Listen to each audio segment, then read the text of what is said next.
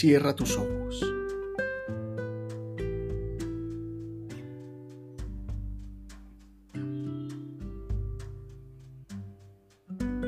Contempla.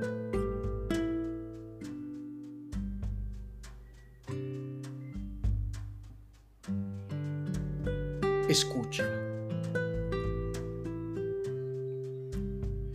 Del Evangelio de Mateo. En aquel tiempo Jesús habló a la gente y a sus discípulos diciendo, En la cátedra de Moisés se han sentado los escribas y los fariseos. Hagan y cumplan lo que les dicen, pero no hagan lo que ellos hacen, porque ellos no hacen lo que dicen. Ellos lían fardos pesados e insoportables y se los cargan a la gente en los hombros, pero ellos no están dispuestos a mover un dedo para empujar. Todo lo que hacen es para que los vea la gente. Alargan las filacterias y ensanchan las franjas del manto. Les gustan los primeros puestos en los banquetes y los asientos de honor en las sinagogas. Que les hagan reverencias por la calle y que la gente los llame maestros. Ustedes, en cambio, no se dejen llamar maestro, porque uno solo es su Maestro, y todos ustedes hermanos. Y no llamen Padre nuestro a nadie en la tierra, porque uno solo es su Padre, el del cielo. No se dejen llamar consejeros, porque uno solo es su consejero, Cristo. El primero entre ustedes sea su servidor. El que se enaltece será humillado, y el que se humilla será enaltecido. Palabra del Señor. Gloria a ti, Señor Jesús.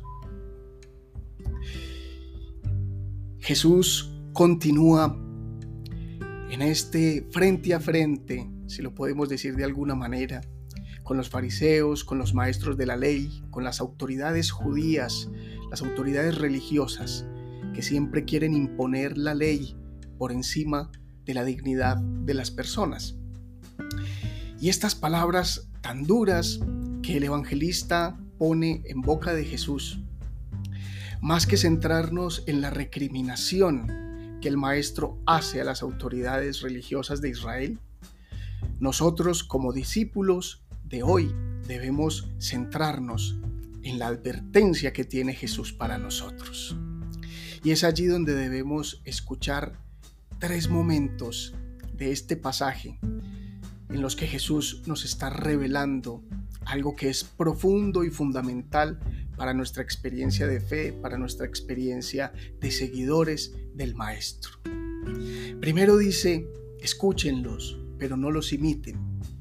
Y esas palabras de Jesús pueden ser una recriminación contra esas autoridades de la época, pero ante todo son una advertencia para nosotros como discípulos, para todos los que quieren oírle y seguirle a través de todos los tiempos.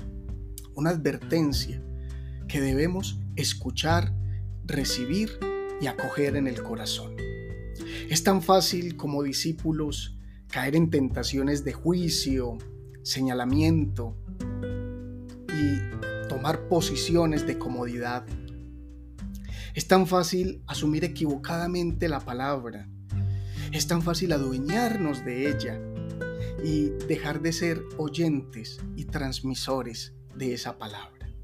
Y el maestro lo que está diciendo en el fondo es que prefiere el silencio para escuchar la palabra y prefiere también las obras antes que las simples palabrerías y prefiere aún más que la palabra esté confirmada por las obras, es decir, que su presencia en nuestro corazón y en nuestra vida esté confirmada no por palabras que salen de la boca, sino por actos de amor que nacen del corazón.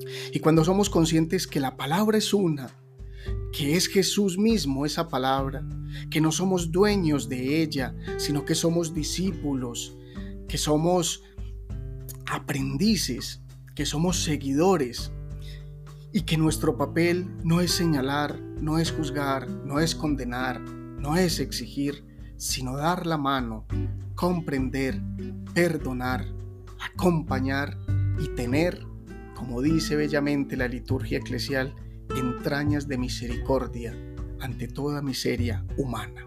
Es así que como hermanos nos apoyamos, nos damos la mano, nos levantamos y caminamos en pro del Maestro, en pos de su palabra.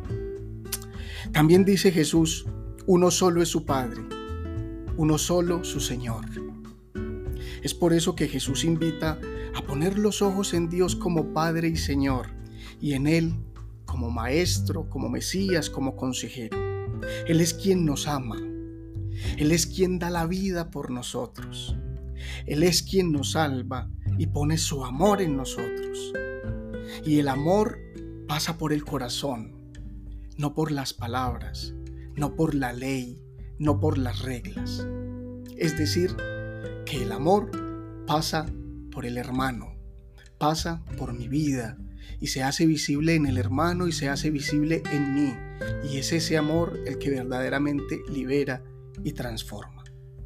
Jamás esclaviza, jamás condena, jamás establece niveles ni jerarquías entre hermanos que ante el mismo Padre son todos iguales.